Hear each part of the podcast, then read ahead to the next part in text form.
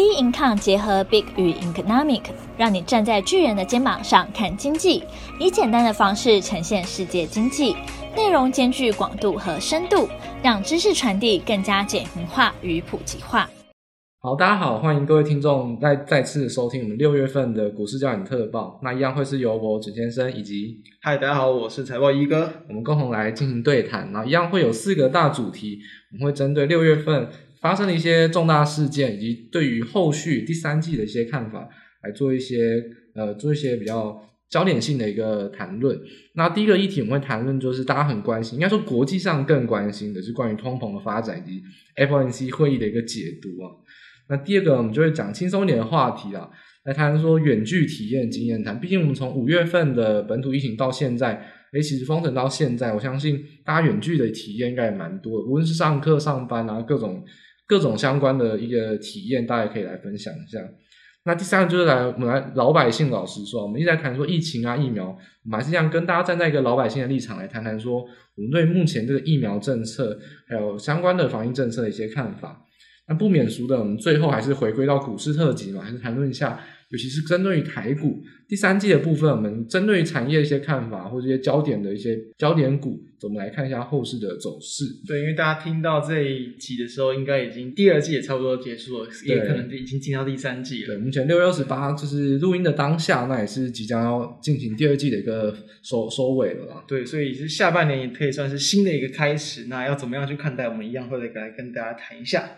好，那我们就随后马上进入到第一个。我相信这个对于台湾而言可能稍微还小一点，但对国际上真的是如火如荼。就是到底通膨不通膨，或者 FOMC 的会议，这个真的是针针对于美股或欧股一个非常重大的一个关键的因素。那目前来看的话，因为本月刚好是开了 FOMC 的会议啊，对，那开了之后呢，有些不同的解读。那目前我接受到当下就是当天啊，其实两点台湾时间两点 A 公布之后呢，嗯，我是看国外的新闻标题就直接下说。啊，二零二三年之前升两息，对，所以呢，大家很恐慌。我没有记错的话，当天啊，其实因为刚好我在看足球赛，如果听准先生怎么说，大家知道，因为我当天在看欧国杯，所以不要需要熬夜到两点，还顺便看了一下 F FOMC 会议，第一时间，那时候十年期的公债殖利率是九十度往上扬，对，就是在上上礼拜五吧，对，然后直接往上扬之后呢。马上就跌回来，就是等于说搅乱一池春水。不过像丢一个石头丢到池塘里面，哎，涟漪过后就又回归到突然的一个恐慌。因为大家其实这应该说不只是这一阵子啊，其实可能最近半年或者是三个月以来，有相关类似的一些讯息，大家都会恐慌。其实我们在过去几集也都有谈到，但是这每一次都是因为这种小小的恐慌，哎，反而可能都好像不出现一些不错的一些买点。没错，就是如果大家还记得准先生怎么说，当时有讲说。刚好有熬夜到，那就不能放弃机会，赶快就把那个期货打开来，要准备抄底了。这确实是有，就确实是有下单下成功，也也是有赚了，所以就刚好因祸得福，熬夜刚好也刚好有及时的契机了。很多这种 FOMC 开会的时候，其实它都会有大的一个波动。对啊，就是你都知道怎么去解读，或者是你也比较有经验的话，你就可以去来去这个操作看看。对，没错，就是如果你已经先准备好了，发现 FOMC 讲了。的东西跟你讲的、跟你想的一模一样哇，落入你的剧本之中，那你就得心应手来解读了。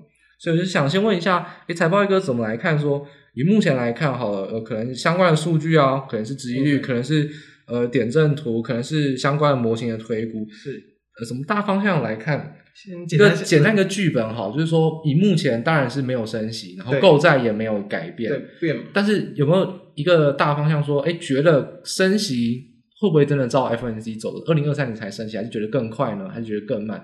又或者说，关于通膨行情大概的一个看法怎么样？就可以一个大概的走势先来预测一下。其实联准会应该是在我不知道今年上半年嘛，甚至是去年，他们其实就有谈过，就是说他们不希望就是可能会有任何的一个情况，可能会增加市场上的恐慌或者是泡沫。没错，他们很早之前就提过的。所以，其实我觉得，尤其是他们这个这个主席嘛，鲍威尔。他其实是比较偏向稍微，我觉得鸽派一点点。鸽派鹰派意思就是，其实鹰派是比较偏向，就是要去这个升息。对，鸽派可能它是比较放缓一点，不会这么快的升息。它其实，在最近就是在 FOMC 的会议结束之后，应该大概五天左右吧。它其实也是出席国会的听证会，它是是持续的去淡化市场对于通膨的一个这个隐忧。那它其实还有特别去提到，就是说。在整个就业市场出现所谓的可能很广泛哦的一个这个复苏之前，不会说只担心未来通膨的这些什么经济数据啊，或者是这些通膨的这个数据拉高就去打强心针了。对，他就是让市场不要这么去担心。对，所以不过我其实我认为啊，就是因为不呃，应该说。除了他之外，有蛮多的一些官员其实都是释出比较鹰派的谈话。没错，就是如果看点阵图会发现，其实很多委员都先跑了，他们就认为应该要升息。就蛮多虽然就认为说，二零二三年前可能升息两次，但其实有人，比如说像那个什么圣路易这个联邦银行的总裁布拉德，他是谈到是最快可能明年就会这个升息。所以在他谈到这段话的时候，其实当天其实整个美股的跌幅是特别大，差不多就在应该说在六月十八号那一天的就是晚上嘛，那次就是。那一天晚上，其实这个有部分的官员就提到，可能升息速度会加快，然后影响到那个美股的一个崩跌。其实道琼指数那天还是一度的有跌破一个，就是在技术面上的颈线位置。所以我的看法是认为说，最近啊，最近这些针对通膨的这个官员的看法是比较分歧的。对，有人认为会加快，啊，有人也想要说缓和。但其实我认为，以目前整体的一个经济数据都是有持续在复苏。其实我认为是蛮有可能会有加快的一些情况，哦，就是可能不会像他们所预期的，可能真的等到二零二三年，可能那时候才才去申请。其实认为是有机会加快的。虽然啊，这边帮大家简单整理一下，就是说他们最近的这个会议是谈到就是维持基准利率，可能零到零点二五帕不变，还有一千两百亿的这个购债规模不变。然后呢，就是，但是但是比较重要的就是说，他们是提高了这个通膨跟这个 GDP 的这个预期啊，比如说可能这个。整全年的一个核心 CPI 也是上调到这个三点四趴，都是比较明显的去提高这个经济成长的这个预期，所以其实我觉得升息的速度是真的有可能去加快的，就比想象中快。应该说不能说比想象中啊，因为是跟联准会目前的态度比起来，应该会快一点点。给出市场的一个这个说法，我觉得是比较有机会。对，那如果以准现在来看的话，就是目目前呢有去拿到像是摩根斯丹利的报告，或者说拿到高盛他们的模型，其实。他们对于十年期公债殖利率的预估都是，他们都是比较偏向更鹰派，就是高于预期啊。像是高盛，他们可能看待到二零二一年的公债殖利率可能会到一点九，就是大家知道先前公债殖利率飙升之后呢，其实这一阵子都是比较震荡盘底啊。但事实上，他们还是预测长期趋势是走高的，因为你如果升息的话，十年期公债殖利率是铁定是要走高，所以这趋势当然是不可逆的。所以他们还是预测未来十年期公债殖利率会到一点九，然后升到二点一、二点三，这样慢慢的往上。所以整体来说，我还是觉得，呃，目前的升息啊，我觉得我一再的跟大家就是提到说，我不在乎升不升息，因为我觉得升息之前有更严重的事发生啊，就是我认为。减少购债才是最核心的，因为如果你不减少购债就升息，我那这个要写进百科全书，这个颠覆金融教科书，完全因为它是一个量等是不对等的一个东西，一定是先减少购债，然后维持购债转投，减少购债，然后再慢慢的停止购债，然后转债投资才升息。就如果他今天突然突袭说我升息，什么都没有讲，哇，那这个铁定是完，铁定是完蛋。所以我觉得，与其担心升息。就因为升息可能两个字大家比较容易理解吧，但是我觉得与其担心升息，你更应该要警惕的是什么时候出现减少购债这四个字，这个还是最比较敏感啊，也比较有实质意义的。因为等到出现减少购债，那升息大概。半年后也不远了，真的释出的那个资金的一个速度就已经很明显的要放缓。对，所以说其实看一下呃联准会的 balance sheet，就是它的资产负债表有没有缩表，又或者是说看它的斜率有没有趋缓，就是在减少购债这一块，我觉得会是比较实质的。在乎升息不升息，这个我比较比较像媒体的炒作，因为我觉得升不升息其实不是最重要的一个点。我我在我就我来看，投资上来说，升息完全不是会影响我的观点，因为。嗯他们再怎么讲，没有出现减少购债前，我都觉得他们是腐烂，就是不可能的事情啊！我觉得不合逻辑。所以当下为什么我会认为说，哎，其实是看多，就是因为第一个，他联准会声明里面讲了很多东西，他说一千两百亿维持，是，然后突然又大跌。然后原因是因为说升息，那我就跟我的想法就是说，我觉得市场上是错乱，是恐慌，恐慌，所以我才在那个情况下觉得说，哎，可以去抄底。就说大家也是可以用这样思考，就是你可以安排一下你的剧本了，就说你到底面对这个事情的态度是什么？像很明显，我就是认为没有减少购债之前了，我就是完全什么都不怕，我认为资金就是极度宽松，连收回的一点点可能性都没有，我就认为是极度宽松，所以说是比较激进、比较积极的投资态度。所以大家可以用类似的想法去。参照说，哎，到底要选定什么指标，怎么去看？你看以准先生而言的话，我认为啊，其实到下一次会议之前，我觉得都是极度宽松的，就是没有理由。就是其目前状况不差不多，对、啊，因为确实，其实从最近诶这一阵子公布的，比如说像初领失业救济金人数，虽然在最近两期之前，我我记得看好像是连续可能六期的下滑吧，但最近这两期又有点增加了，可能跟这个部分的一些这个疫情又又有点扩散，或者是其实就业市场还没有那么快速的一个这个缓和，其实都会有点关系啊。所以其实呃，我觉得经济速度的一个还不会到数据不会到很快速的爆发，或者是变得非常好这样，那当然就不会让。这些速度变得那么快，对，也就是说，其实联总会它到底真话跟假话到底那个界限在哪？我觉得它第一个就是他说的真话，就是他认为暂时性的通膨。那这其实一再就是我们前前一两个月都一直提到，就是我的观点是认为，目前的通膨是供给型，就是供给断裂、供给不顺造成的通膨。等于说，我认为真正的通膨连开始都还没有开始，需求是的还没有真的，就真的是哇，经济很好，大家买，然后。就是钱堆满堆满地那种需求型通膨，我觉得连开始都还没有开，可能欧美准备要开始而已。所以说，我觉得目前的通膨，他说暂时性其实不为过，因为这个本来就是暂时性，因为疫情的关系，然后经济先恢复，疫情还没有完全的好转之前的一个供给断裂。所以说，需求型通膨会不会来？会来，但是还没有真的开始。所以长期来看，通膨是会有的，殖利率走升，我觉得这个是 OK。但是短线上我还是不认为。就是会有什么恐慌的疑虑啊？就等于说啊，其实被隐隐含的意思就是说，如果未来这未来一段时间，可能今年或下半年，对，如果再出现类似这种情况，就是好像他们有几一些官员要去提到，可能升息又会加快，对，但其实根本还没有实际的动作做出来，对，你反而有可能这个时候又会是一个买点，不管是你要做几个，不管说你是做股票嘛，对，可能台股修正几根，哎，有可能很快就止跌，就像最近我们录制的时间来看。就是在上周、上上周的时候，台股也是出现一点点的修正。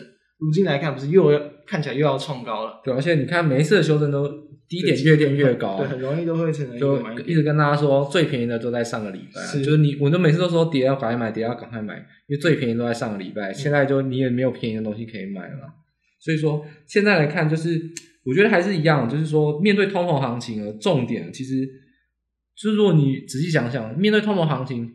持有现金绝对不会是最好的策略啊！面对通膨行情，最好方法就是找到一个因为现金会贬值，对你对你更有利的一个资产，不管是股票、不管期货、不管房地产等等都好，找到一个对你有利的风险性资产，让它的报酬率大过通膨，这个是最好抗通膨的方法。那有些人说，好抗通膨，直观去买原物料啊，买贵金属，那也可以。那你去买那些基金，也是一样的道理。重点就是你要持有那个资产是。报酬率可以打败通膨的，就是持有现金恐慌绝对不是一个好方法。是你终究还是要找到一个东西去投放。所以你说啊，股票很担心，那你也还是要找到一个那原物料基金吗？贵金属基金还是要找到一个地方去投放，否则这个绝对不会是最对待通膨最好的方法。所以一定还是要找一些风险性资产，就是去抗通膨会是比较适合的。是。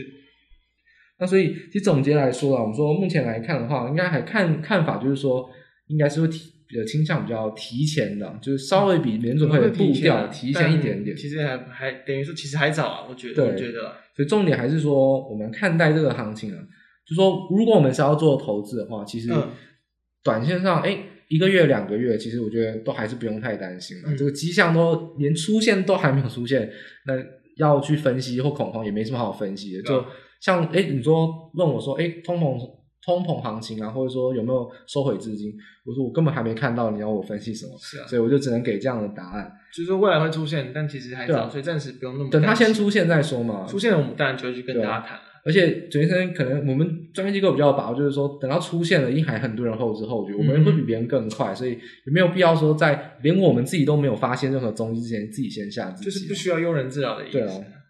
所以说，现在来看啊，就是通膨这个源自于消费的通膨是可以期待的。那下半年可能随着欧美也好啊，或者说台湾也好，都会慢慢的开始准备。尤其是说像七月四号有美国的国庆日，有可能会放出一些政治性的一些利多啊。那还有像呃之前主持人跟大家提过，目前正在踢的如火如荼欧洲国家杯，就大家如果真的去看，没有人在戴口罩了。像布达佩斯就是六万人是没有戴戴口罩。而且像英国现在很严重嘛，因为你四强赛都要在英国。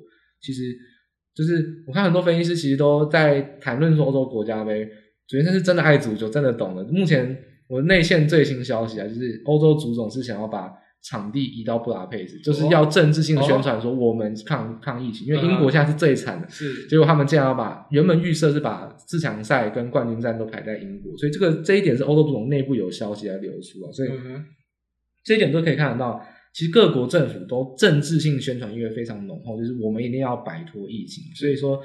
你说疫苗都打了，但人们都还是怕，那政府当然就用一些宣传，运动赛事也好啊，或是公开演讲也好，我可能等待东京奥运也好。不过当然，主持人对东京奥运基本上是已经是放弃了，因为我觉得完全是失败的。其实基本上就日本就认赔吧。我觉得，我觉得，我觉得完全是个失败的奥运啦。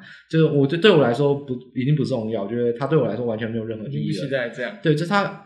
他的宣传意义并不大，因为它基本上已经是完全失败的一个奥运，就也不能怪日本，就是说日本就是刚好比较衰了。这几年这样，对啊，所以说以目前来看，就是长期呢，诶会稍微快一点，短期呢可以慢慢看目前消费复苏的状况，但目前不用这么庸人自扰。所以 FOMC 跟通膨发展，就这个题就大致上到这边这样子。OK，好，我们刚才谈的比较多哦，比较。比较呃艰深一点的，也比较就是严肃一点的话题。那我们现在就谈轻松一点，就是我们从日常生活的经验啊，刚才有提到，诶，各各位听众朋友应该比较有感，比较有同感，就是说，诶，可能听众朋友有些可能是学生哦，可能甚至高中生，现在少年股神也蛮多的，对不对？高中生现在，诶，大学生刚好是去年开始远距上课，就高中生、国国中生、国小生，今年也开始，因为本土疫情也开始远远距上课，所以说，我想。爸爸妈妈也好，小朋友也好，我想全台湾的人应该也都体验过远距这回事，各种习惯都对啊，有点改变，各种形式的远距大家都体会过啊，所以我觉得我们可以来分享一下，诶，我们自己面对到远距一些可能会议啊、上班啊，或者说一些不同形式的远一些管道，那我们怎么接触到的，或者说我们的一些经验分享。我想这一点，诶，当然就是先把主场给那个财报一哥啊，就做球，先发球给财报一哥，就是刚好啊我们在。上周有被段讲座啊，其实人气爆棚，但是我们开直播形式第一次尝试。那不知道财报哥对于这种我们这种远距会议的软体嘛，然后开直播啊讲座，有没有一些呃，不管是筹备啊，或者当下的一些感想啊，或者说有没有一些正负评啊，对于这种形式上的直播的讲座？呃，应该是说，其实其实好像正品比较多，就对于形式而言，为什么？因为其实我们过往嘛，我们大部分都是以这个实体的这种讲座为主，有渲染力比较强，也比较能。就真的是比较能专心感同身受。对，但其实这个远距也有它的好处，就当然因为比如说大家可能要从各地各地来到那个世界的地方，大家可能觉得，哎，其实这这样子也蛮方便的。对，就是可及度、接触度更高。对，然后这所以其他普遍觉得说，可能哎这样其实比较方便，而且其实那个因为刚好了，可能我们那个摄影的那个软体啊，其实我们真的就是用手机，但大家都知道现在的智慧型手机那个前镜头真的就够强。对，所以其实，呃，就是那个录出来的那个画面，其实品质是大家普遍，我记得好像就是说说蛮好。所以其实，在画面呈现上，甚至是不输给可能现场看，因为现场可能通常通常这样投影幕嘛。对，对，对。那你可能直接用电脑，哎，你的那个就是你的投影片，那个 PPT 是直接呈现在电脑上面，就是最对，反正更最清楚的那个画质。那只要你的录像的那个人人只要也是清楚的，其实整体画面呈现感就会不错。这当然是好处，但是我自己个人觉得。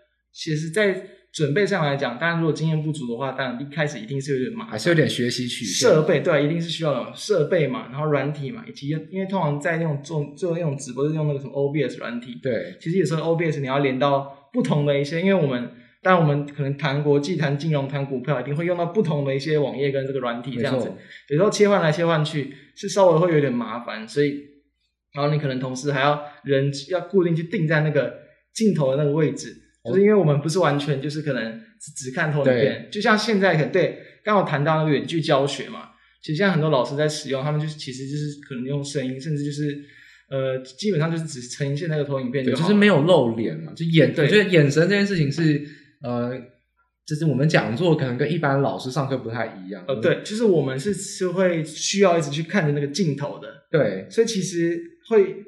怎么讲？过往可能实体的讲座，我可以看我的笔电扫射啊，对，看一下我的资料，然后再看看看看 A 观众，看 B 观众。这个不能的，我这个就是全部都是需要去盯着那个镜头看。我看起来就好像就哎你在看哪？就怎么分神？就是会，就是那个表情可能就是会飘来飘去这样。所以其实其实都会有会有蛮多需要去跟以前不一样的地方，要去做克服加强。其实也是花了点时间来去练习，来去加强。一开始第一次在试做的时候，其实就自己内部在自己练习试做的时候，其实呈现出来没有到很好。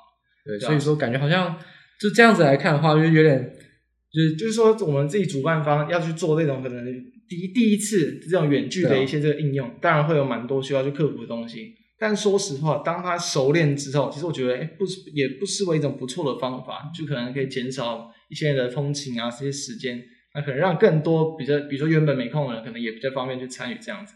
当然，可能专注度就一定会会影响啊。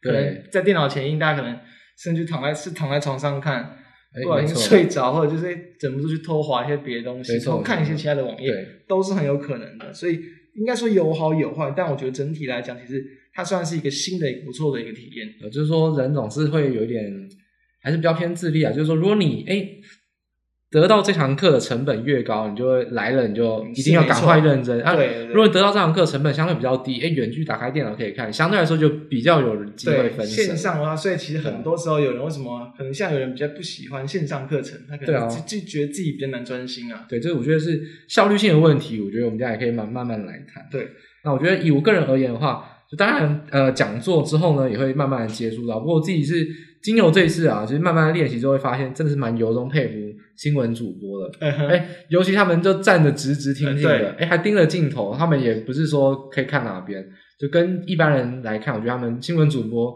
声音、体态，然后整个都呈现的很完美。就是我们平常在看，我们不会特别去注意到这些东西难。啊、自己实际上去操作，哇，真的是难啊，真的是。真的是会有很多。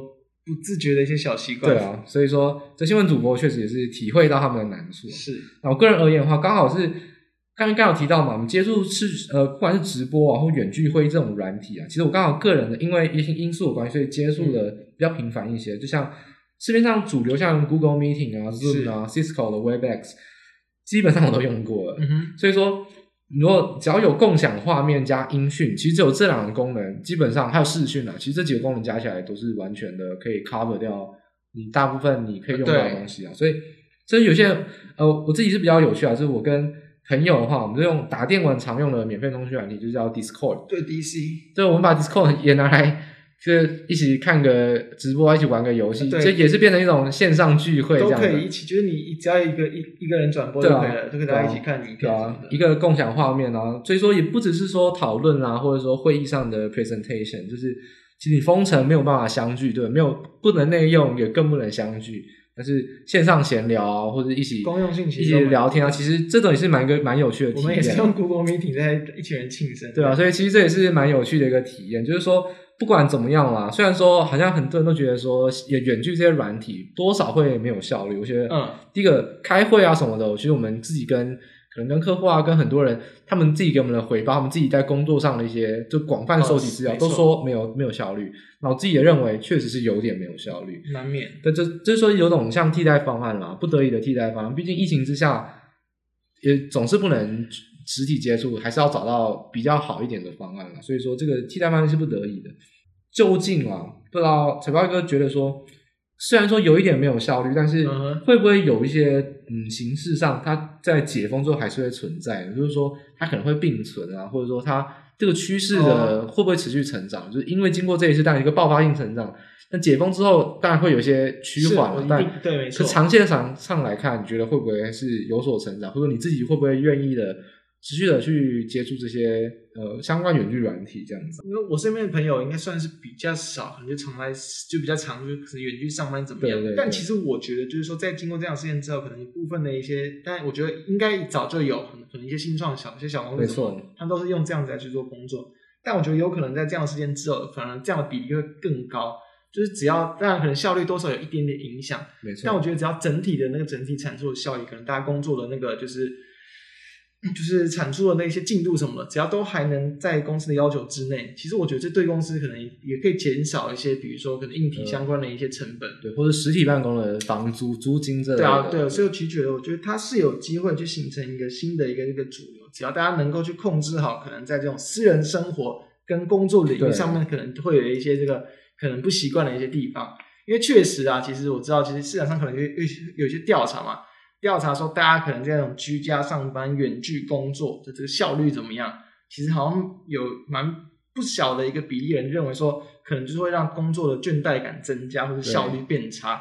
大家切割生活工作那个场域。对啊，因为你可能就是直接起床之后就在自己的房间，你就直接可能穿着很随便睡衣就直接开始工作了，那可能多少都有影响。所以你可能就是需要有一些自己的一些 SOP 来让自己进入那个状态，对，或者一个仪式感，就是说，就像我们一般上班一个通勤嘛，你就感觉说，哦，我现在在开车，啊、在骑车搭捷运，那个通勤的过程，你就感觉说我自己要进入到上班的状态。对啊，那你一起床之后，哎，居家办公就不太一样，可能睡得更晚，更晚睡。哎，听到有些人就是说，其实我听到国外啊，其实有蛮多人，他们是哎早起，然后呢上班之前去运动。嗯哼。你刚才提到说，其实好像远距之后呢，因为健身房也关了，就是解封，就没办法，就封锁的关系，感觉好像运动这点好像大家也是比较怠惰啊。就是说真，因为肯定的，感觉说远距的工作也好啊，教学也好，感觉好像第一个靠脑力、靠声音、靠资本财力这类的工作，诶比较受惠。是没错。诶靠外表运动那种体态的，好像大家就比较稍微松懈，反正只看到一个脸，也没有看到身体，哦啊、或者说也没有接触，也不用跟朋友去聚会，也不用穿的漂漂亮亮、是帅气的这样子，就感觉好像大家对于外表上、运动上体态也是有点疏忽啊。毕竟说就没有健身房的话，也只能自己在家里。可能做一些那个间歇训练然后等等之类的，好像不是说会有那种强制去健身房、啊、或者运去球场运动的感觉。真的是大家那个运动的那个时间什么都都降低很多、啊，稍微怠惰一点。我自己也是啊，我以前都会去，我我我也是会去健身房的。然后在这个这样的疫情之后，其实运动量少，可能多少都会做，但可能就是比如说，就是一天可能做个。一百两百多个伏地挺身，就就是就就觉得这样就过了。就是其实去健身房，你可能整体的运动量更大。对啊，就在家里就做的很简单。所以说，其实我觉得，呃，远距当然对于可能工作上课是正正正式的事情啊，当然对休闲上，我们刚才有提到，可能跟朋友聚会或者说运动都还有蛮有相关的。那就最后一点呢，我就特别想提说一点是，比较跟思维思想上一点，就是我认为啊，其实。呃，首先自己来看，在家或在公司好了，其实我们经过封城之后呢，我们的场域都蛮锁定的。嗯哼，其实我觉得有一点是有点活在舒适圈之中，嗯、因为平常诶可能大家捷运你会观察陌生人，你可以看一下哦哦他在看什么直播，哦他在玩什么游戏，就感觉比较容易接触到你完全的陌生人他们在干嘛，或者说诶你去卖场啊逛街啊，或者你去百货公司，你可以观察到说现在整体的一个流行的潮流。就是我觉得在家在公司之后，我自己的一种比较思想上的那种观念来说，我觉得有点比较少接触到陌生人，或者说比较没有激发出那种创意跟火花，因为感觉好像你都是活在你认识的人跟你常去的地方的那个地方，就没有没有激发出一些陌生人的感觉，就是接触更少、更封闭的感觉。对对对对，所以说感觉这种同温层的现象，可能也会是一种。哦会不会是封闭之后呢？应该说这种应该算比较长期影响。我们说没有效率，可能是当下你的感受。嗯、但会不会这种活在比较自己的世界，一种就是这种同温层的感觉，会不会也是一种长期对自己脑力上缺乏一点激发那种催化剂的感觉？嗯、感觉好像长期上也会有点影响。对，所以说当然希望赶快过去。对啊，就赶快过去啊！就是毕竟我想任何人啊，就是谈当他来的，好像哎。诶高中生、国小生应该是准备放暑假了。哦，对啊，你你封城，你的暑假白放了，对不对？所以 你还是赶快祈祷吧。对啊，对，你先前说啊，不用去学校上课，远距上课可以偷懒。现在你放暑假，你的暑假就变得你也没办法好好的放。就是强制当家当宅男宅女了。对啊，所以说其实赶快解封，其实对大家都是有好处的，也不是说真的呃可以一了百了，就好像永远都远距，好像都可以解决事情。其实这对于整体的生活可能。整体来说还是没有完全的有帮助，这样子是没错。好，所以说这种远距商机会不会延续呢？但我们认为应该还是会有一定的成长，因为至少是开启了一个新时代，而且。我们现在所有人都接触了这么多远距软体，他们也开始竞争，慢慢优化，嗯、所以他们优化之后，一定会让我们使用上更方便，我觉得让我们更想去使用。所以说，而且其实蛮多，我记得像 Google Meeting 也要开始收费，原本好像是因为疫情的影响，对啊，就是好像延到今年六月还七月，好像七月就要开始了。试用啦，那你试试吃，好吃之后你就要付钱买嘛，长期来说还是要付钱买。对，其实都还是会算是受惠他们。对，所以说，其实这种情况下的话，我们中间还是讨论到说。呃，这个是一个短暂上的过渡了，我觉得大家都试用，也体验过了。那解封之后呢，我觉得多多少少还是一定会有人是会去持续的使用下去。对。不过重点就来自于这个好问题啊，解封之后什么时候会解封？这个就是台湾目前面临到比较大的问题。因为我们在录音的当下，其实刚好就是在六月二十八号，嗯，原本是延期到六月二十八号，那当然是率先的就直接说再延两个礼拜嘛，在七月十二号。那如果以准先生自己的角度来看，会认为如果我是官员了，嘿，我六月二十八号我就直接冒风险解封，我敢冒风险解封。如果我是做政策的那个官员的话，我我也可以解释很合理的理解说为什么六月二十八号政治人物不解封。其实我觉得，因为大家都一直在骂政府嘛，对。如果你是绿的，你就骂双北；蓝白的，你就骂中央。其实大家都一直在骂嘛，所以其实我觉得政治人物变成说到现在，没有人敢扛责任。对，就是你做什么都被骂，甚至说你可能没有做错也被也被骂。就是我觉得现在政治人物就是就是一个很保守，非常非常保守。就是如果疫情没有好到一个程度，我不要解封。但事实上，如果以我的话，就比较在乎资本效率。我觉得以效率上来看，就是防疫跟经济的效率，我觉得。六月十八号一定可以解封，所以延到七月十号，我觉得已经是保守再保守，就是安全再安全了。哦，是。所以说，如果你问我七月十号会不会解封，但以防疫要以中央政府为主。对，这个我觉得。但我认为啦，七月十号再不解封，很多人受不了，不太可能。因为我自己是认为六月二十八号就可以解封，七月十号已经是安全再安全再安全了。我觉得不太可能不解封，所以大家或许也可以提提前的去关注一下相关的新闻。就是当然，我的预测也不能代表政策的一个观点，但是如果我自己的预测来看，我会认为七月十号大概率解封了。就像、嗯、其实我之前在每每周谈，昨天总说会预很早之前就预测说，我在五月的十几号就说疫情趋缓了。那到现在不管相不相信，数字就是下滑，然后死亡率一定是早就高峰，你不要再盯着死亡率，两周就会下降，就确实就下降。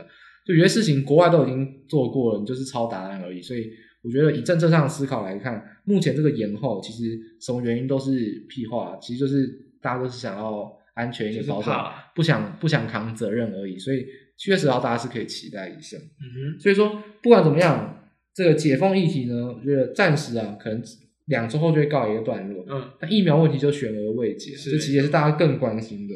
所以我们就马上来进入到最后第三个议题，就是说。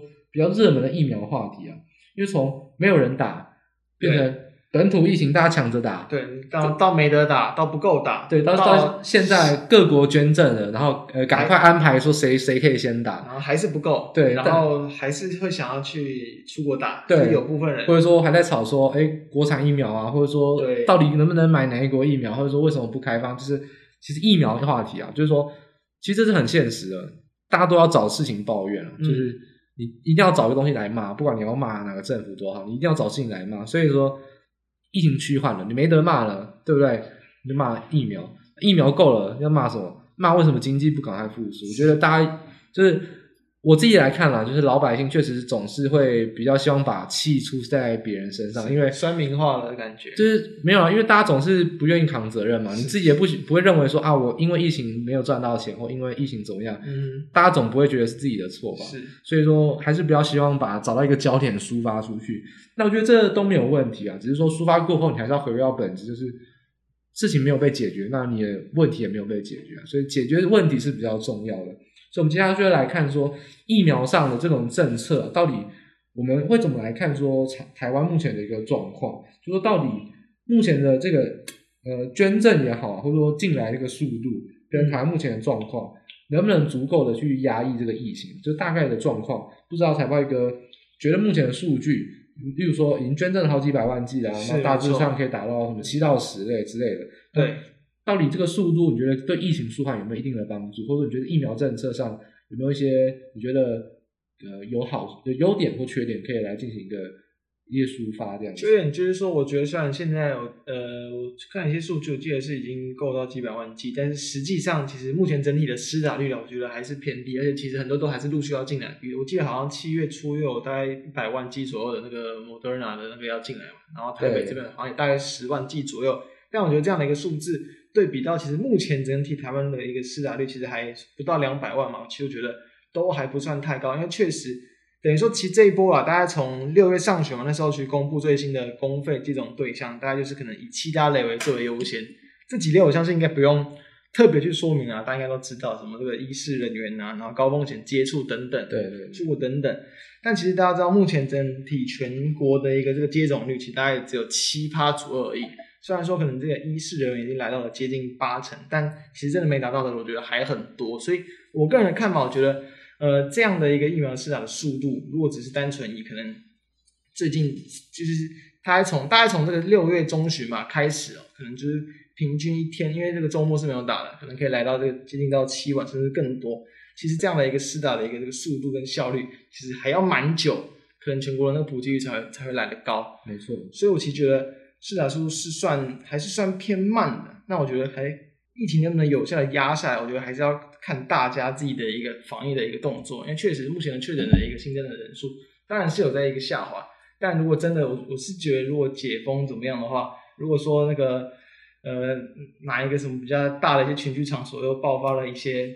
可能确诊的一些案例，那可能又会又在扩散，所以我其实我自己的感觉是觉得，其实大家还是要去更，应该是需要更快速的去这个施打，或者是更快速的提高这个接种率，我觉得会比较好。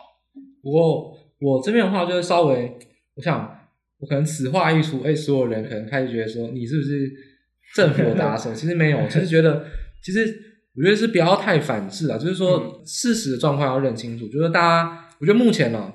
疫苗打的很少，其实有两种，一种是疫苗很多，然后我们打的很慢；嗯、一种是我们拿不到疫苗。是，那台湾状况是第二种，是拿不到疫苗。因为大家知道哦，台湾打流感疫苗，其实一天至少都可以打二十到四十万剂，嗯、就是其实我们速度跟全世界国家比，绝对医疗量是非常非常足够，而且台湾人也不怕打针了，就打疫苗都是接种一些新生儿的疫苗，都打非常多。大家不要想说，如果我没有疫苗，绝对可以打很快，我，我敢相信。如果今天突然产生两千万剂疫苗，嗯、台湾大概一个月就可以超过美国。我说真的，这这大家不要觉得很夸张，一定可以。台湾的医疗人员的执行，然后还有台湾地很小，人口很集中，加上台湾人愿意打疫苗，嗯、配合度很高，一定可以马上超过美国。就重点是来自于说疫苗不够，所以我觉得其实打太慢，原因就是疫苗不够，就这么简单而已。那疫苗很少，其实大家想想，其实亚洲区除了中国，哎，靠靠自己研发的疫苗。嗯那印度、南韩、日本吃代工产能，它大国嘛，所以它可以吃下整个代工产能。其他国家，其实请问有哪个国家拿得到货？其实都都一样，订货你就是付定金嘛。那疫苗那么便宜，哪个国家都付得起。是，而且哪一个国家敢说我们没钱不敢不买疫苗？一定是先把政府预算资金都先说我们要去买疫苗，就全部人都有钱，全部人都买到，全部人都拿说我们订到多少量。到底谁有拿到？其实你仔细去看，不要一直盯着说台湾没拿到。除了印度、南韩、日本，没有，基本上东亚区没有什么国家拿得到疫苗。所以说，我觉得真的不要觉得说台湾好像就是在疫苗这一块好像很慢。我只能说，并没有表现的很好，但是绝对没有大家讲的这么烂，这么差，就只是真的拿不到。对啊，就是拿不到。而且坦白说啊，我们因为外交上的压力考量，所以我们还拿到很多捐赠上，就是逆势上受贿很多捐捐赠的疫苗。诶，坦白来讲，请问美国的疫苗捐赠给我们，原本也是莫莫德纳进来也是莫德纳，其实相加起来也是差不多。简单来说，美国已经是把我们先拦截货送过来了，不然。他说要捐赠疫苗，其他也都还没有真的捐出去，所以其实我觉得外交上的考量，其实台湾已经算是因为外交上的关系，所以已经算是好一点点的国家了。所以我觉得去检视说疫苗的数量不够，我觉得不要太放大检视啊，因为其实你真的去看普遍的国家，我觉得台湾状况并没有到特别差，而且尤其台湾疫情的状况，其实没有到比跟别的国家比，真的是不足一提啊。所以说。当然好，还可以更好，只是说真的没有大家想中的这么烂，不必要说一直批评成这样子。对，所以说这种条件比台湾好的国家，其实大概印度大国、日韩，就是美国的总代理人，然后经济实力也强，这也没什么好说的。台湾输他们，我觉得真的正常，真的是正常啊。所以说他们跟我们也不是同一个 level，不管是外交、经济上都是。我觉得疫苗的问题上面，我觉得。解决问题是疫苗什么时候进来，这才是真的解决。那如果台湾没办法解决，那你也没办法说什么。有啊，但至少最最近这近期都是陆续有在慢慢进来，对啊，而且进来速度也不算到太慢。对啊，说实话，如果我们定的疫苗要进来，其实问题是没办法解决，不是控制权不在我们手上。Uh. 我们能控制的什么？就是国产疫苗。然后大家对国产疫苗 又很有意见，所以说大家到底要怎么解决问题？就是我觉得就不要一直丢出问题，要想怎么解决问题啊，尤其是。政府说什么都被记录，然后呢，谁说什么新闻稿都被留下来。可是你提出的意见，从来没有人记录你说什么，你讲错了也没有人会怪你说错。所以说，大家要将心比心啊。就是说，呃，你批评的意见，诶，你曾经说错五次，这是说对一次，你就说啊，政府都没有听我的，我说对，你怎么没有想说你前面五次想法都是错的？你还预测死亡人数很高的时候，我又说死亡人数会下降，你怎么说不相信我？对，你的预测也常常错啊，你怎么怎么不想想说解决问题的实际方案是什么？我觉得没有必要去针对说做的不好的地方或错的地方，一直去放大检视啊，因为问题没有解决是没有解决，我觉得这个是没有什么意义的。就你抒发一下情绪，五分钟、十分钟就够了，就没有必要一直盯着那个东西去看。这个疫苗问题啊，我觉得这个当然就是还是政策上，呃，政府去解决啊。我们我们只是提出说我们的看法。或者说我们希望的一个建议，但我们还是没办法做一个实质的裁量选。不过我觉得有一个议题，我觉得倒是特别可以跟大家提一下，嘿，就是在这个月啊，因为我们刚才疫苗已经开始打，尤其是已经打到呃七十五岁以上的老人了嘛，所以老人优先施打的时候呢，新闻媒体开始大量的去报说死亡人数增加，嗯哼，但我自己的感觉就是荒谬，就是两个字就是荒谬，就是完全是统计偏误，不知道。财外各种来看，说老人优先施打疫苗，结果打 AZ 却却呃死亡数媒体报道说增加，你不知道你怎么来看这个之间的一个关系这样子？呃，应该说我我没有特别去针对这个七十五以上这一块去看，但我自己的感觉就是，我觉得当然媒体的一些东西，我觉得其实大部分就是看看就好嘛，因为，呃，我觉得。到底是不是真的正相关？我觉得那都还有待商榷嘛。就是到底是不是因为那个疫苗的关系而导致死亡？因为本来他们的那个死亡率一定相对就比较高一点。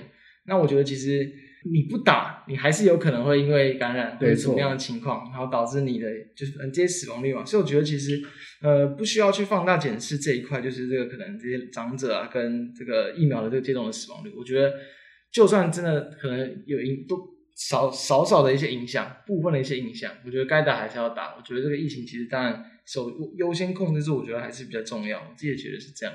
那我自己是觉得说，嗯，我自己在看，我就觉得这个真的是反制的顶点，就是说，就是我觉得很矛盾。我就我觉得我放开所有立场好了，我就来用逻辑来解释这件事情。我觉得非常矛盾的事情是说，老人打 AZ，所以呢，疫苗的副作用造成死亡人数增加，但是。就说要打莫德纳，可是莫德纳不是副作用更严重吗？大家知道莫德纳是连年轻人都会打到整晚睡不着、发高烧的。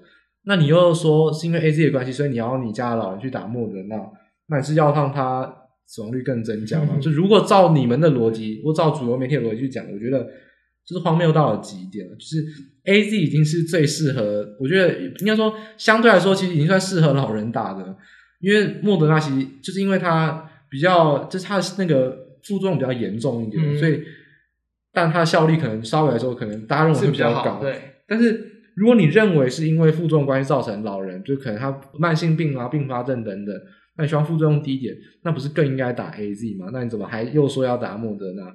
还是是因为莫德纳没有进来，所以呢就先讲莫德纳？那莫德纳进来就讲娇生，娇生进来就讲科兴，是这样子吗？嗯、我觉得这个媒体上我真的觉得是呃蛮荒谬，就是这个逻辑上分析是怪怪的啊，就是说。如果你希望打莫德纳，那要有依据。例如说，像孕妇，它就是证实说是最适合打莫、嗯、莫德纳是最适合孕妇的。所以说，政府也说孕妇可以选，其他人都不能选。是所以说，我觉得这点都是合理的。就是如果没有科学根据的话，其实老人打 AZ，反正我觉得应该是最适合的。而且总的来说，老人可能死亡来自于本来就慢性病或自然死亡，啊、跟打不打疫苗说不定没有直接关系的。那如果真的有直接关系，那这个死亡率可能提升的幅度并没有什么显著上的统计相关，所以我觉得这个放大检视，对，我是我觉得，我觉得放大检视已经不是一个问题，感觉就是有点像，就是这样，有点真的是有点怪怪的，硬要去吵，硬要去，因为我是觉得批评的感觉，就是说你说死亡数增加这个可以，但是你讲疫苗，但是你的提出的解决方案，那你是要想害死更多老人吗？我觉得这是更更莫名其妙的问题。如果你单纯说哦有这个问题。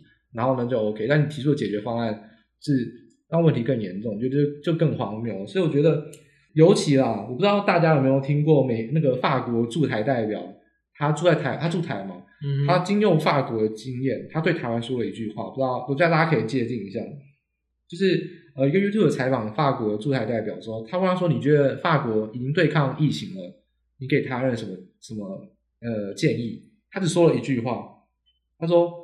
少看新闻，多陪家人跟朋友，就是因为新闻上有太多太多专家有不同的看法，更尤其是有政治力的介入，所以其实怎么看都一定是有两派看法，你怎么看都看不出所以然，除非你有相对比较好的逻辑分析能力，或者说专业知识，否则你再怎么看都是瞎操心。所以他给建议就是说，一般人少看一点新闻，多陪陪家人跟朋友。疫情呢，就是会有政策，会有专家慢慢去让它过去。你自己去看新闻，只是徒就是徒增担心，而且可能更恐慌而已。就是法国驻台代表用法国的经验。对台湾人民给的一个忠忠诚的建议，就是说少看一点新闻，多陪陪家人跟。就是你增加自己的恐慌，其实也没有，也根本对疫情没有什么明显的一个影响。也对啦，或者说啊，你在看了很多新闻资讯，可是你明明对于疫苗啊、工位不太懂，就是你连统计都不是很在行，你就开始去大大放厥词，其实你的分析也常常只是无效分析啊。那不如就是好好的。就是按照你可以做的防疫措施好好做好，然后该轮到你打疫苗赶快去打。我觉得把能做的事情做好，那有些超出你范围的事情，你需要做的事情做好，对就 OK 了。就当然不是说批评大家说，呃，就是统计学上什么能力的问题，但是事实上就是说你可你的看法可能推论是有点错误的，就是真的真的是不要太不要太过度的去衍生自己的一些看法，因为你的看法不会比专家正确啊。所以我觉得。大家在这一点上面觉得疫苗这种东西呢，你可以去批评，可以去骂，但是如果你没有提出实质的一些解决方法，那就骂一个晚上，隔天醒来之后就是美好一天，就赶快去过你的日子，嗯、不要把政治或疫苗政策囊括你的生活，这对你的身心灵都没有什么太大帮助的。好，那我们疫苗的这个地方就差不多到这边，到到这边了。我们就总结而言，我觉得大家还是。最想知道产业啊、类股啊，或者一些台股上怎么来看？那我觉得，嗯、呃，月特辑的时间比较长了，所以说我平常周周的特辑当然也会跟大家谈一些呃短线上的一些方向，但我觉得月特辑我就不谈什么筹码技术面了，就是谈一些比较对，我要谈产业，或者说我要谈一个我要谈的筹码可能就是大股东的一个方向，我、就不谈说短线上什么谁买谁卖这种的，我们就谈一个比较大的方向。所以我觉得第一个。要谈什么呢？可以给听众朋友猜一猜，谈台股到底要谈什么？台股现在最火红的，当然是谈货柜海运。如果你不谈，我我可以直接比较有点批评性的口吻了。如果现在有哪一个讲台股的，不管是网红分析师，任何都好，如果他避开谈货柜海运，他就是一个失格的分析师。资金就在那边，你不谈，那你一个苹果挖一半，然后你你要你要你要谈什么？就是他就这就只剩一半的肉，而且那一半肉可能还是。比较比较像一滩死水的死肉，是它像是目前代表了目前台股人气，它也是目前成交比重最高的一块族群，而且上才几只股票，对啊，而且上周我也提到了，电子股要不要转强，不是看电子股脸色，是看货柜海运脸色。如果货柜海运涨到合理的价格，那资金就出来了。是，所以说大家为什么一定要，就是大家不管你盯哪一个类股，源头分析的源头都是货柜海运，我觉得这是台股目前实质的现况。是，所以大家还是要先针对。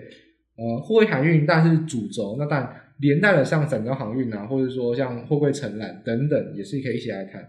就怎么针对，尤其是货柜海运啊或航运类股，不知道呃，财报哥怎么来看说目前的一个状况？呃，你觉得？当然我们不谈比较肤浅，就是说会不会继续涨？那你觉得？呃，你觉得目前你觉得不管是持有的人或没有持有的人，到底怎么来看？或者说我死都不买航运股？那这种人，你觉得他应该要怎么来去？也是啊，怎么来去看？确实很多种，因为大家其实都已经知道，目前可能缺柜啊、塞港这些情况延续。那大家就看运价也都很很明显就知道，运价就是一直在飙。所以你真的要去分析，最简单就是看运价真的涨不动，那它可能股价差不多就到一个段落。它目前是还没嘛？那所以说，所以说你觉得还至少还有一段时间？对，我觉得至少还有一段时间。以目前的景气来看，大概到可能甚至到第四季都还蛮有机会了。等于说，那这样很简单嘛？等于说，如果已经持有了，已经在船上的，我觉得就是继续航行吧。对对，就觉得就是持续续报是没有太大的问题。当然，中间你可能会经过很突然的一个跌停板，突然的可能从涨停拉到平盘。我觉得这个你必须你应该早就认清了，因为你已经在船上一阵子，你已经见识过很多次了。这点我觉得都是小事，毕竟产业趋势还在。那如果是还没有进场，其实我觉得目前来看，就就刚才谈法来看，到我们认为报价还没有在往下跌之前，其实都还是可以去做。可能你要去做，你要去冲浪，你要去当冲，我觉得都还有很多的机会。对，不是要不是因为说好像真的已经涨到疯掉，好像很筹码乱，你就要去避开。如果你胆子够大，其实我觉得都还是有机会。那当然，每个人的投资的那个心态都不太一样。一定有人不太敢去碰，就像主持人刚刚提到的，一就三种嘛，就是可能持有的，然后没持有，但是有想上车的，我我真的觉得还有上车的机会。你不敢上货柜航运，散装航运虽然说最近也真的很强了，实际上从上礼拜开始连续的飙升，但我觉得一定有相对落后补涨，或者是中间拉回的机会，都可以去切入。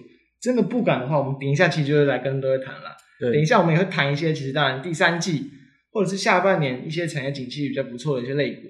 你如果真的不敢去碰，就是这种最火热，但是它的一个涨价趋势还没有结束的产业的话，那我觉得就把目光放到放到其他的一些，我觉得可能基期相对偏低，或者是产业迎来复苏的产业。因为这样，我觉得每个人的怎么讲，他投资的一个这个想法不同啦。你真的要大逼大家去可能买目前市场最热门的，那就是说资金的运用上，对，没有人逼你要把。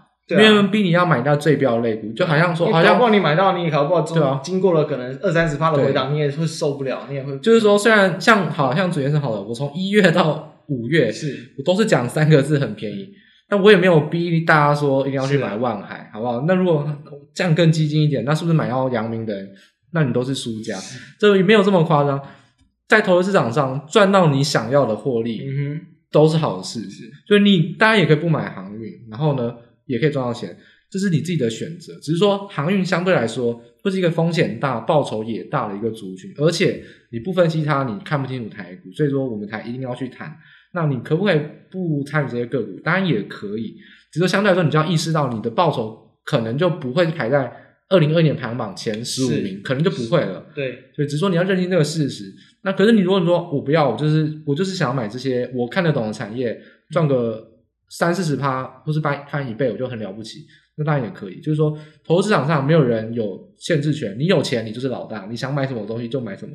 你想要买一张股票让你赔光，也是你家的事情，你可以当善财童子，都无所谓。嗯、有钱就是老大，好不好？在投资市场上就是这样子。所以我觉得没有必要去批评别人，对。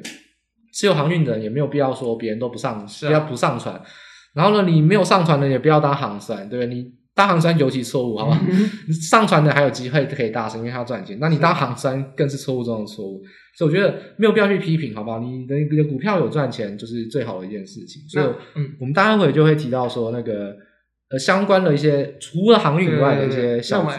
再先再回来一点一点点到产业这一块，就是说其实就是要注意到，可能美国在下半年之后陆续开始解封了，可能塞港的情况就会有一点这个缓解，所以这样的环节，然后可能解封之后，当然。原本是可能很，就是很多产品啊，像原物料等等这样的一个运输的一个结构，可能就转为就是可能就是劳务啊，或者是人力的一些这个运输，可能都对于目前那种可能这种供给很紧俏、很紧绷的情况，都会有一点缓解啊。所以，当然我们其实我刚刚就谈到，可能下半年就会有一点这个它的一个供需的情况就不会那么的一个紧绷。我觉得这是要稍微去注意一点的地方。那当然，这也不是说它的产业就是要要走弱了。我觉得二零二到明年，其实整个供需结构。都还是会相对的健康啊，所以其实我觉得股价也都还是可以比较乐观的去看待。那如果你是要做那种长期的投资，那当然就比较不适合在现在去做结论。可能那种稳健长期的啊，想要去赚那种稳稳的，可能几年的那种报酬的，我觉得当然就不会是现在最适合去切入的一个时机了。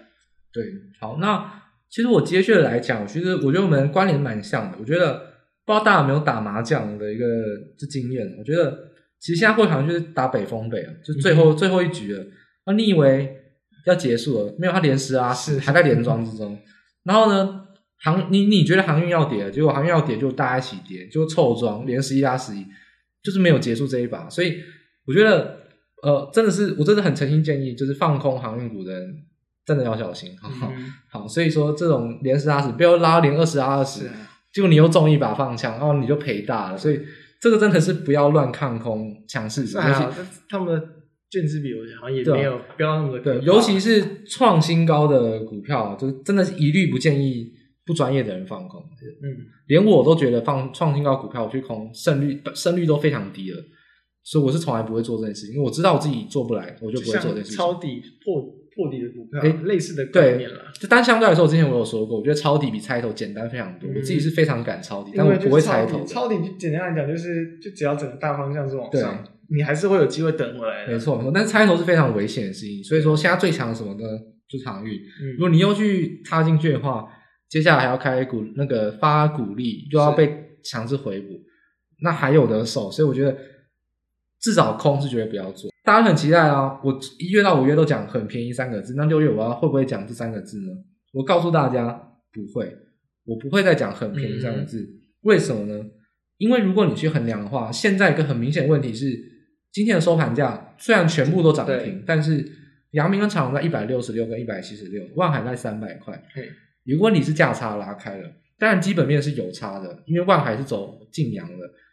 尤其在五六月，其实反映到是盐田港塞港，所以呢，其实万海受惠程度是比较大。嗯、但重点是说，基本面的差异真的有这么大吗？获利 EPS 差异有那么大吗？我觉得完全没有。比如现在有一个问题就是说，万海如果涨得这么高，万海涨到合理价之后，长荣跟阳明到底涨不涨得上来？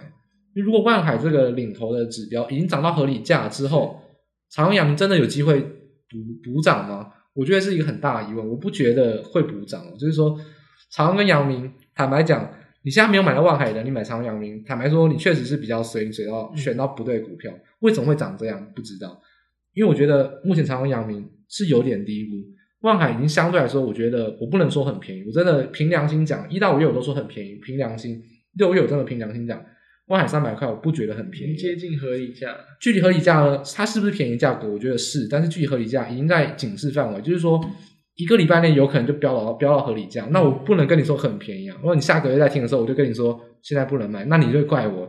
所以说我是要把握说一个月之内大概都不会到合理价，才会跟你讲很便宜。是，那我觉得现在这个三百块的价位，以我自己的产业分析来讲，我觉得是要小心的。就是说已经快要接近了，但是还很，但是算还算便宜的，但是要小心。就是万海三百块是真的是有点，应该说符合我的走势啊。我本来希望他们赶快涨快一点。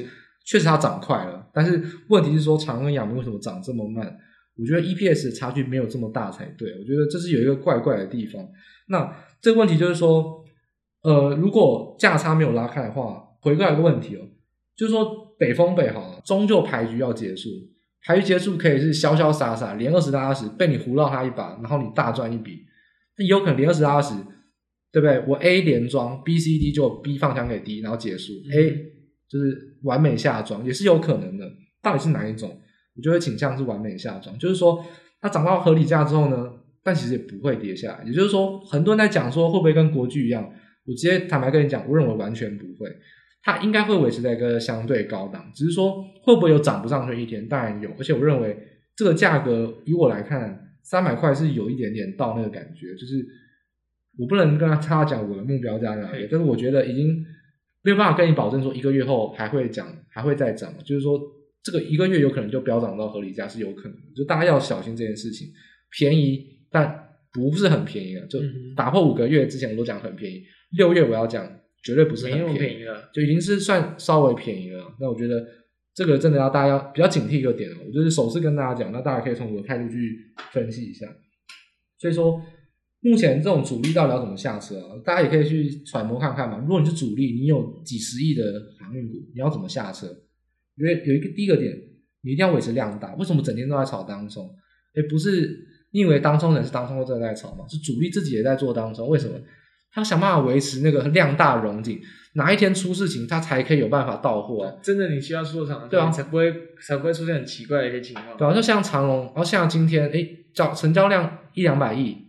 他手上五十亿的股票处置，他要怎么出？他卖到跌停都卖不掉哎，所以说主力为什么要维持量大的荣景？他方便他出货，他是在预备等机会，万一要出货那一天他可以出货，但不保证说现在是他要出货，只是说当冲维持量这么大，原因无他，就是要出货，但时机点不会是现在，但是量滚到很大，一定会是一个常态，因为主力没有这么傻，他有几十亿的股票，他把它搞到量缩，那他要怎么下车？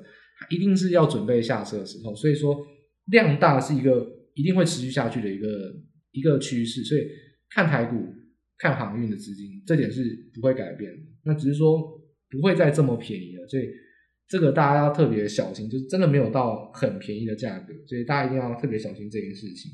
我觉得针对航运股，我觉得我不谈基本面，基本面什么塞港啊、缺工、缺柜，我觉得大家可以去看其他财报，你看阳明怎么讲，看长怎么讲，去看。中国中原海控，它也是中文嘛？你看它的记者会的一些口讯怎么讲，都都讲到很多产业面的基本面，我就不补充了。我觉得重点是你要想想主力的心态是什么。嗯，炒大量是他一定要做的事情。那你不做航运股，你也要意识到这件事情。所以说，电子股资金会不会回来，还是不会回来？那一定要等到它涨到比较合理的价格，那也快了，说不定说不定会到，但也难保会不会航运股哎，我又杀下来了，是啊，我又在涨，我就我就是故意不到啊，你要拿我怎么样也是有可能啊。对，但虽然说电子资金可能没有回来那么快，但其实也已经有不少一些电子股好像都已经开始有点蓄势待发，尤其在最近这一阵子，因为当然台股又又其实简单来讲又要又要创高了嘛，看起来。对，目前距离前高其实也没有多少的点数了。也就是说，现在电子资金要回来，那就要用不是很多钱就可以让它涨起来的电子股。嗯、所以说，我就直接坦白讲啊，你觉得台积电、联发科这种需要很大资金的，铁定是拿来控指数，不会有基本面的力度啊。嗯、就是说，联发科跟台积电现在要涨，就是我要拉指数，我让它涨。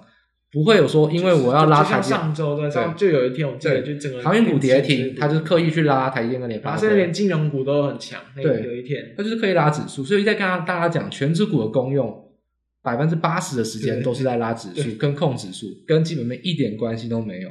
就很多人的观念没办法理清，买基本面就觉得说为什么跌，盘势都在跌，它不跌全指股要怎么跌指数？是，就大家要理清这个观念，理清这个观念，我觉得真的会对你看台股看清楚。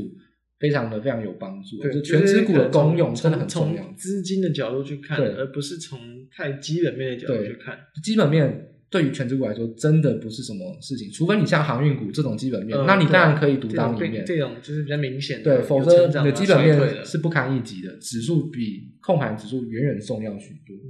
所以说，当然我们刚才讲了很多航运的一些分析，那我觉得。我看法也有一点点转变了，大家可以慢慢的去想一下我刚才讲的一些内容。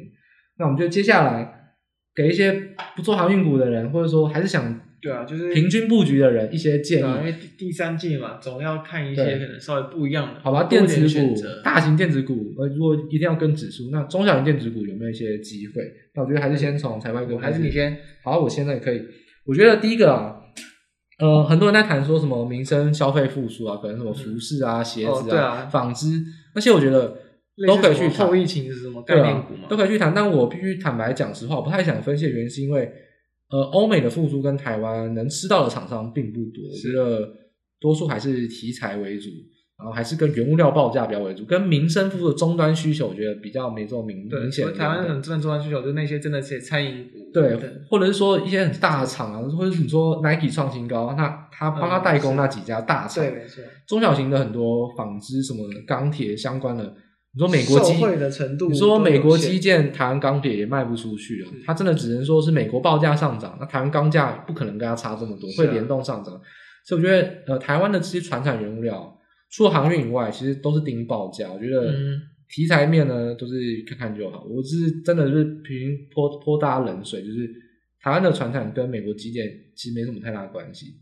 除非他们报价涨很多，那台湾报价会跟着一起补涨，那他们就会有受惠。不然台湾的厂商在国际上根本是是没错，小不隆咚，谁谁会买你的钢铁，谁会买你的纺织？这是大成钢。对啊，对，所以说。这点传统纺织，我觉得不太多讲，就是这点就是大家自己去看报价，就我们之前都有分析过，嗯、我觉得没有什么新的题材面，有些题材面都是安慰你自己，其实没有什么帮助啊，真的。好，所以我们接下来谈电子股，电子股到底要看什么呢？我觉得第一个大家可以特别关心的就是智慧型手机。我想说，智慧型手机不是去年就已经拉过了吗？那什么什么三那个三 C 嘛，就笔电啊、手机啊，不是都拉货过？嗯、为什么你又看好最近手机？我觉得有一个重点哦三 C 产品很多人认为是远距商机，很多人说解封之后呢，就不会再去买，因为你已经先买了嘛。但是大家有没有想象这件事情？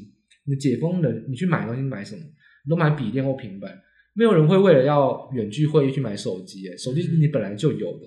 还记得我们在 Q 四的时候，去年 Q 四我跟大家讲，全世界手机的趋势就是都在买便宜的中中低阶手机，因为我觉得有个重点就是手机其实是炫耀财，它其实是。它不是一个功能性的商品啊，其实你拿手机你也用不到它百分之百的功能。都大部分都是拿来说，第一个，大家都买最高阶的旗舰机，你为了要跟上潮流你就买；又或者说你为了要社交交流，所以你拿旗舰机，你把它当一个配件，把它当一个像饰品一样拿在手上。其实我认为手机的这种流行性跟炫耀性的性质是更重的。你不要把它用功能或是用这种解封去想，因为解封的话，无论它就像鞋子一样，你会觉得很荒谬，但是。无论手机就跟鞋子是一模一样，它就是你要解封之后呢，它就是变成你一个必要的产品。因为去年大家都买中低阶，就是因为够用就好。解封之后呢，你要出去社交交流，你要报复性消费，你就会买那旗舰机。所以我反而认为智慧型手机的需求整体的量不会有什么太大的衰退，而且值反而会很大增加。就是去年大家都不买旗舰机，今年旗舰机的销量应该会非常好，因为报复性消费大家总是会图一个爽感，就是要买最好，就是慰劳一下自己。我反而认为智慧型手机，尤其是针对旗舰机的一些零组件，大家可以特别关心。所以说，比较明显受惠就是说，电子股总是比较低阶嘛，像是呃散热啊、软板、被动元件，这都非常低阶。嗯，我觉得大家可以有一个跌破眼镜的想象。我觉得我自己是非常非常的看好，有机会从低阶变成跟大盘一样，跟甚至比大盘还强，是真的是有可能的。在智慧型手机，我觉得这一点趋势，我觉得是可以跟。普遍来说比较不一样的看法。那接下来换财报一个，不知道有没有看好一些比较大的产业，或者说一个布局的方式。我觉得就把刚刚整天谈的可以再针对一点嘛，反正就是苹果供应链嘛，其实也是啊。反正这个 i i 十三一定是可以这个比较期待的嘛。所以其实 i 十三相关的供应链哦，这个我相信应该也不用去特别讲，大家看简单的 Google 就可以查得到。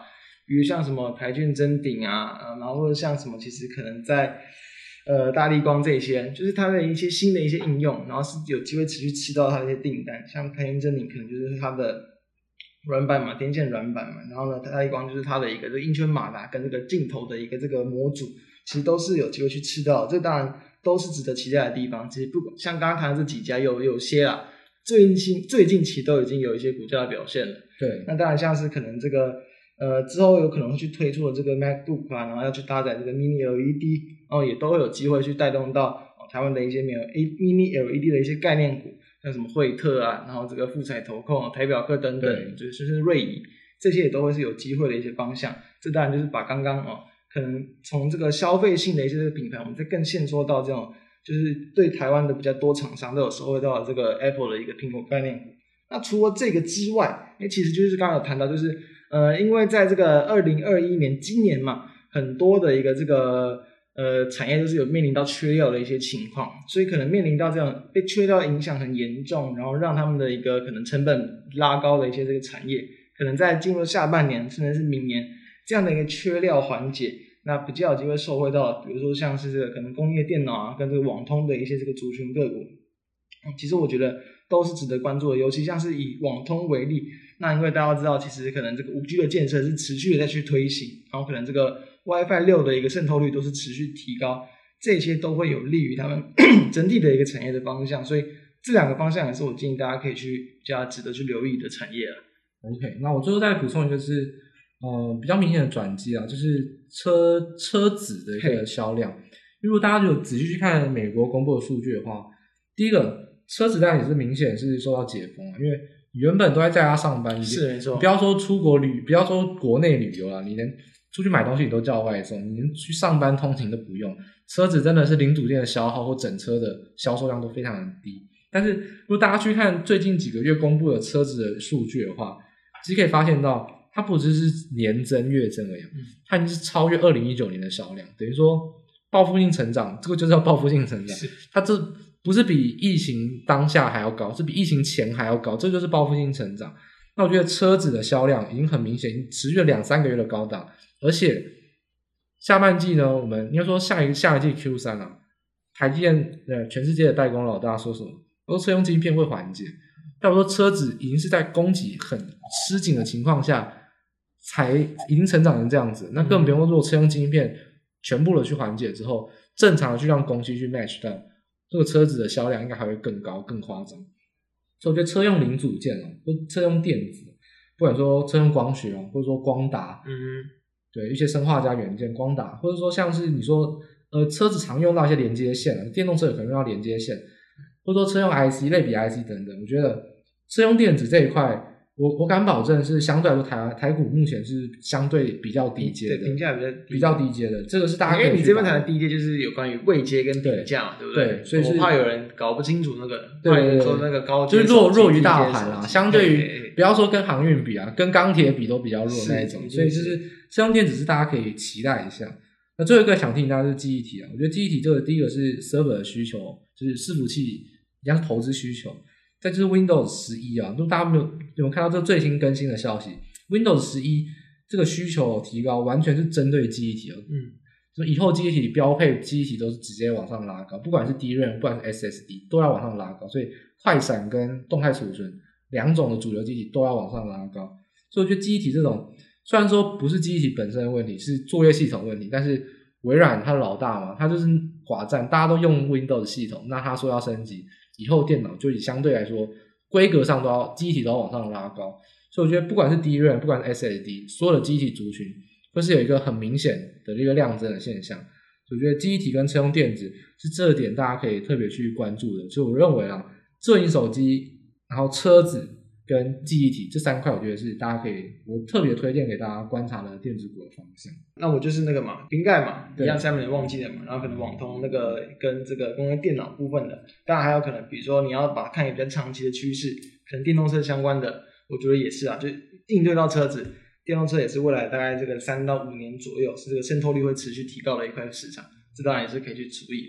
那大概就跟大家分享到，就是我们对于说可能第三季。一些比较值得第三季下半年啊，值得关注的一些个产业，可以从这几个方向去做一个关注，那让大家可以去参考。那今天的一个的内容，我们就大致上讨论到这个地方。对，那就希望对大家就是可以在这样的一个。疫情的一个情况之下，能够去多听一些可能不同的议题跟一些观点。对，疫情之下，大家荷包很紧，但投资上就是可以弥补回来的机会。对，更不用说投通膨嘛，你要抗通膨，更是要靠投资啊，啊，不管是房地产啊、股票啊、各种商品等等都是。对啊，所以一样，我们未来每个月都会持续跟大家谈，就是目前市场上就是最有话题性的一些这个议题，然后跟可以值得关注的一些方向，那希望对大家也能够有帮助。好。那今天我们的谈话就到这个地方结束，就跟大家说再见啦，我们就下个月再见，下个月再见，拜拜。拜拜。